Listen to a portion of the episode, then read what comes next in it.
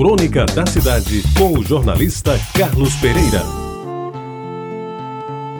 Amigos ouvintes da Tabajara, tem dia que a gente começa com o pé direito, mas é o esquerdo que tropeça e nos faz ir ao chão.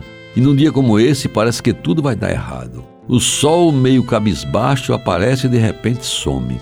E a chuva ameaça cair e fica na ameaça. Afinal, que tempo é esse? É o nosso tempo, diria o poeta, que acrescentaria: melhor aproveitar enquanto ele, o tempo, está disponível. Pois bem, a noite de uma segunda-feira, nesses tempos terríveis de pandemia, fez terminar um dia assim, que passou quase sem passar. Fez sol, choveu, ventou muito e o vento foi tão forte que quase arrancou árvores e telhados de casas.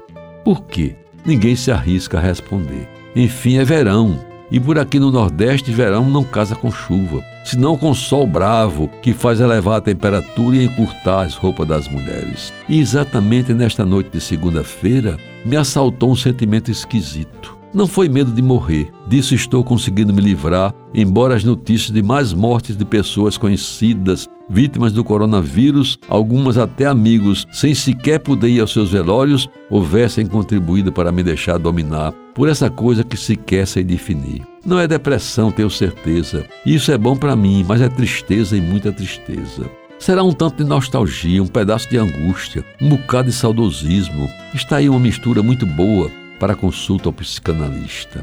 Pois bem, ao tentar livrar-me desse mal triste, escolho, ao acaso, ler mais uma vez o meu escritor preferido, o inigualável Fernando Pessoa, e também por acaso abre as suas ficções de interlúdio, publicadas em 1998 pela editora Schwartz, à página 81. E eis que me deparo com um dos seus mais lindos poemas que faço questão de transcrever em seguida. Escreveu Fernando Pessoa. Ao ver o neto a brincar, diz o avô entristecido: Há quem me dera voltar e está assim entretido. Quem me dera o tempo quando Castelos assim fazia e que os deixava ficando, às vezes para o outro dia. E toda tristeza minha era ao acordar para vê-lo, ver que a criada já tinha arrumado o meu castelo. Mas o neto não o ouve, porque está preocupado com o engano que houve no portão para o soldado.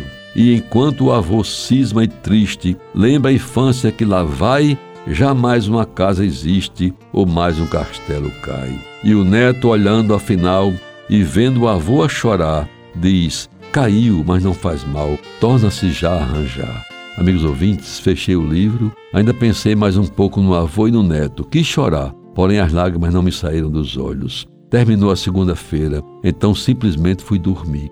E esperar por uma terça-feira que me trouxesse notícias menos tristes, esperanças maiores, sobretudo pela tão aguardada vacina, viesse ela de onde viesse. Garanto que estive na primeira fila para recebê-la e mostrar a todo mundo meu braço vítima da picada. Bendita picada. Você ouviu Crônica da Cidade com o jornalista Carlos Pereira.